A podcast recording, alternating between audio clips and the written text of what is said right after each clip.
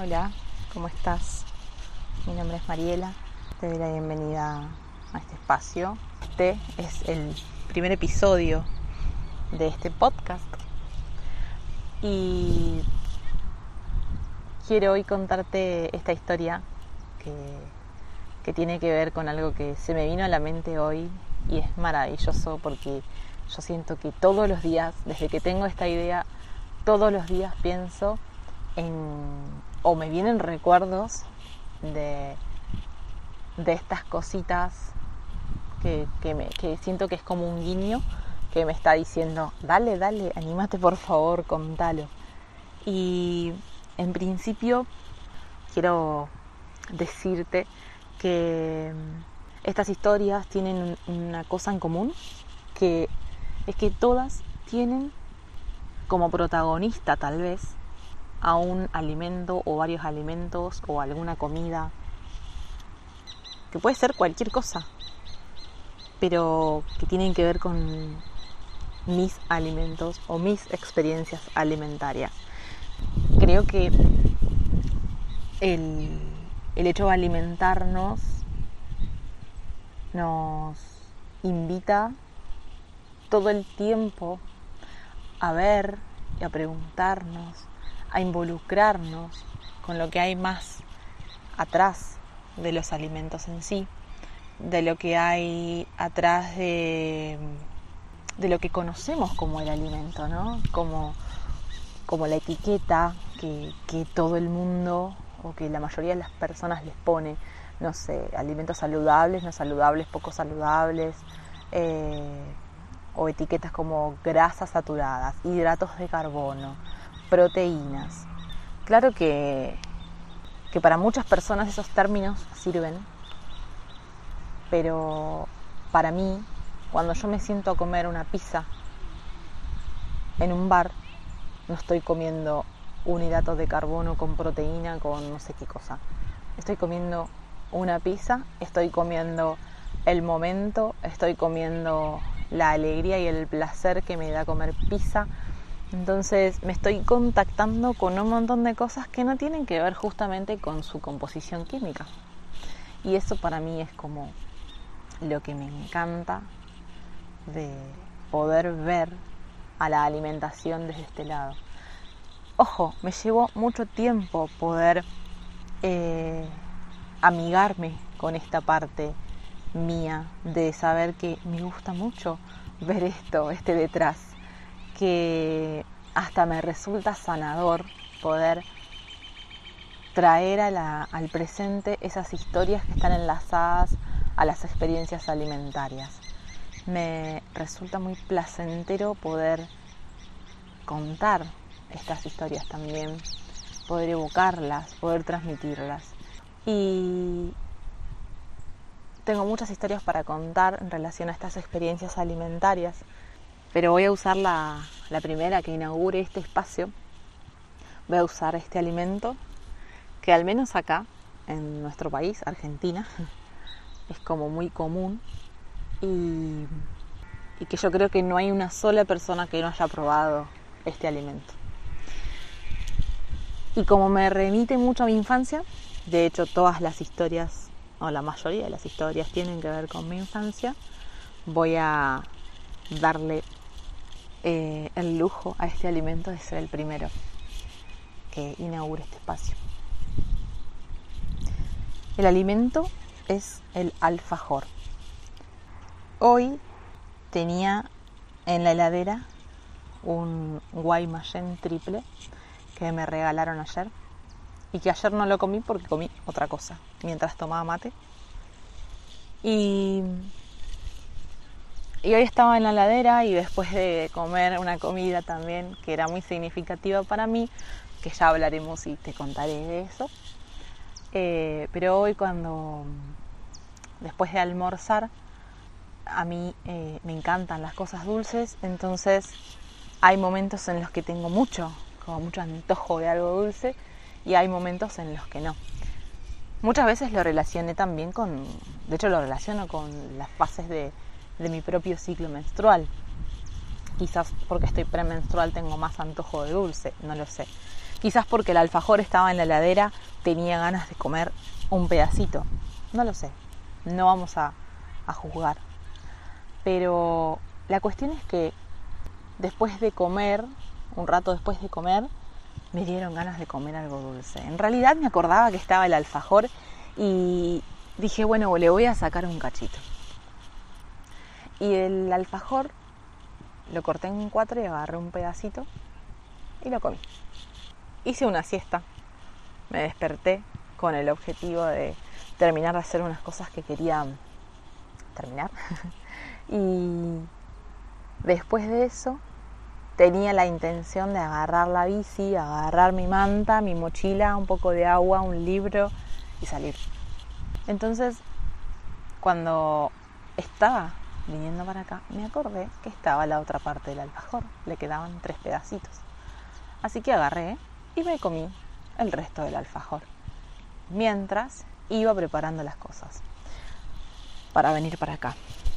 Cuando comí el alfajor sentía como el placer, en principio, de estar comiendo un alfajor de chocolate, sentir algo dulce en la boca, sentir cómo cuando masticaba se podía eh, percibir lo blandito del alfajor y lo crocante del chocolate, que tampoco es crocante, crocante, es como se siente la diferencia de, de las capitas de chocolate que tiene arriba y abajo, las tapitas del alfajor.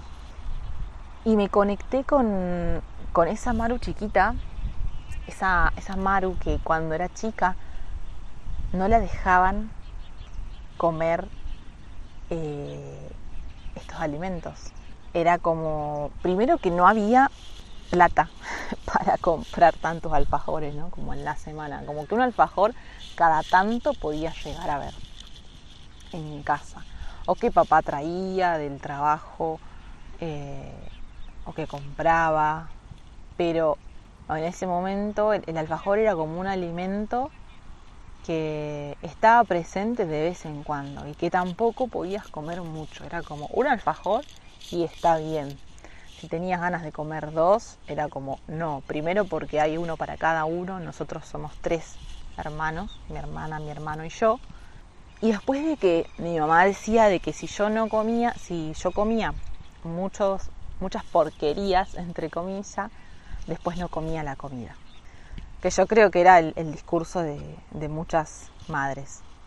Pero aparte de conectarme con esa Maru que chiquita que dice, wow, puedo comer un alfajor sin que me estén mirando y sin que me estén diciendo no comas mucho o no vas a comer la comida, eh, me conecté con una historia que, que me vino ahí al momento, que tiene que ver con el colegio y la educación católica privada de, esa época en ese lugar.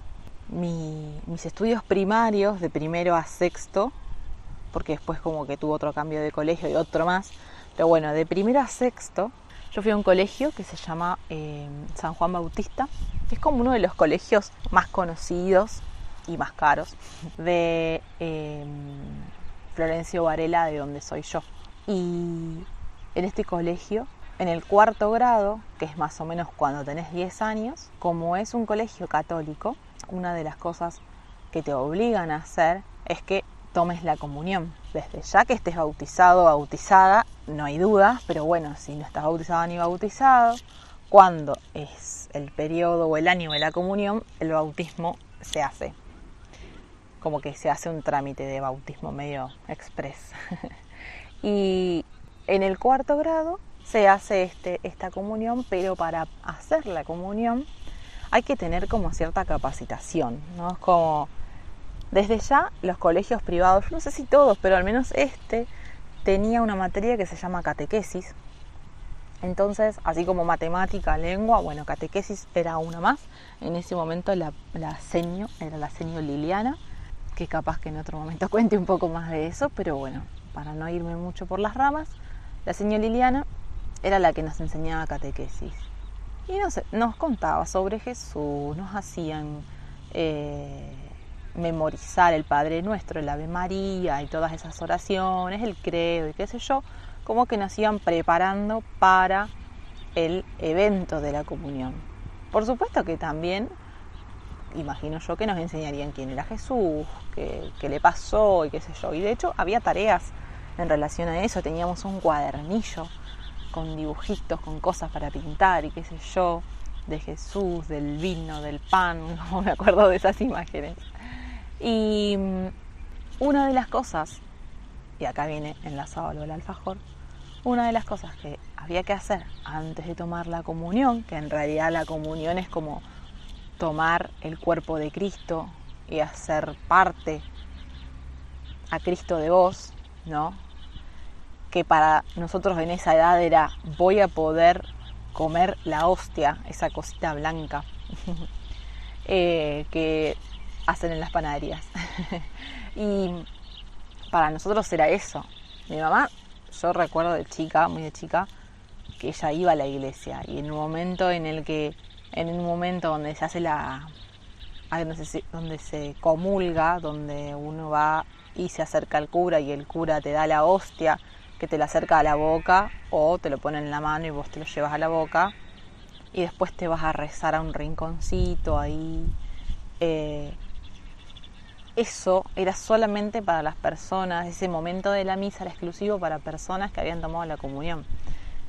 Y yo hasta los nueve años la acompañaba a mamá a la misa, pero no podía hacer la fila para ir a comulgar. Tenía que esperarla en mi banquito, hacer silencio o cantar, porque también hay canciones en el momento en el que estás, en el que las personas están comulgando. Esa parte de la misa es más o menos casi al final. De hecho, para mí la misa y ver esa parte era como buenísimo, esto ya se termina. y entonces, una de las cosas que había que hacer para poder tomar la comunión era ir a confesarte con un cura. Entonces, un día de la semana, ponele que la comunión era el domingo, el evento, ¿no? Comunión, donde va tu familia, donde te ponen el vestidito, el trajecito a los nenes y qué sé yo, y después te vas con tu familia a celebrar. Eso es un día, que es un fin de semana en general y es un domingo en general. Y en la semana, previo a la comunión, lo que hacían era hacer esto de la confesión. La confesión era justamente poder estar frente a un cura y contarle algo que no le habías contado a nadie, pero era algo por lo que estabas arrepentido. Entonces de alguna manera el cura te escuchaba, te perdonaba y te hacía rezar algo, no sé. Ah, dijiste esta mentira, bueno, ahora tenés que rezar tres padres nuestros. Besito, chao, te ibas a un rinconcito, rezaba los tres padres nuestros y listo, la culpa ya estaba. Entonces yo cuando me tocó ir a, a confesar, dije, oh Dios, ¿qué, qué, qué voy a contar? Como que se me cruzaban varias cosas, pero yo digo, el cura se va a burlar de mí si cuento esto. Entonces cuando llega mi turno, a todo esto era en la, en la, escuela, está pegada a la iglesia, entonces la iglesia se conecta con el patio de la escuela por una puertita. Entonces vamos todos en fila y entramos a la iglesia, Imagínate, ¿no? El frío de la iglesia, el silencio, el eco. Y había, no sé, tres, cuatro curas o, o no sé, si era uno solo, no me acuerdo mucho. Pero bueno, y me acuerdo esto, de, de, que para mí había varios curas que estaban como en la parte de, me sale el escenario, pero tiene otro nombre, del altar. Y estaban ahí, entonces hacíamos filita y esperábamos nuestro turno y cada uno iba a confesarse. Entonces, bueno, me toca a mí. Voy, me acerco al cura. No sabía ni siquiera si lo tenía que saludar con un beso, no sé qué hice. La cuestión es que yo me arrodillé ahí al ladito del cura, enfrente del cura, porque hay como unos atriles chiquititos en los que te agachás, medio que juntas las manos y le contás quién sos y qué, qué pecado cometiste. Y lo que yo le dije fue, entre toda esta cosa de que voy a contarle fue, me comí un alfajor a escondidas cuando mi mamá me dijo que no podía comer. Yo creo que el cura o los curas se deben recagar de la risa de, de las pavadas que uno puede decir a los 10 años. No me quiero meter con la religión ni nada, perdón, pero realmente, digo, ¿qué, qué cosas un niño de 10 años puede llegar a hacer? Y de hecho, ¿qué, qué cosa entendemos a, esos, a esa edad? Pero sin meterme mucho en eso, mi confesión fue esa. Y el cura, no sé, me habrá dicho, bueno, rezaba un Padre Nuestro y dos Ave María. Y me dijo algo más y yo tenía como un montón de pavadas más para decirle, pero no le dije nada más. Sentía una vergüenza porque estaba contándole al cura que me había comido un alfajor cuando mi mamá me dijo que no podía comer. Eso fue lo que hoy me vino a la mente, al cuerpo, cuando comía el alfajor.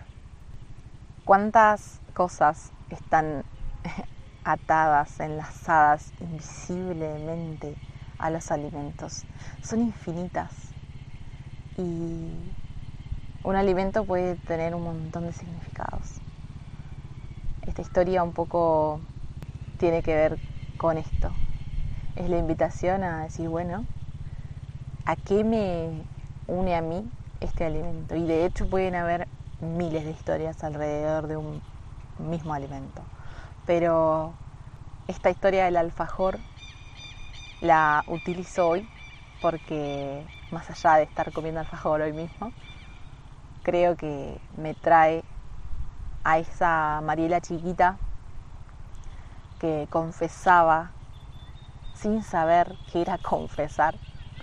Confesaba la culpa por comer un alimento que disfrutaba, que le gustaba. Así que esta historia la termino acá. Te invito a que pienses, que conectes con todas las cosas que se te fueron despertando y que quizás tengas ganas de compartirme o escribirlas. ¿Qué representa para vos el alfajor? Espero que esto te haya gustado y nos encontramos en el siguiente episodio con más historias.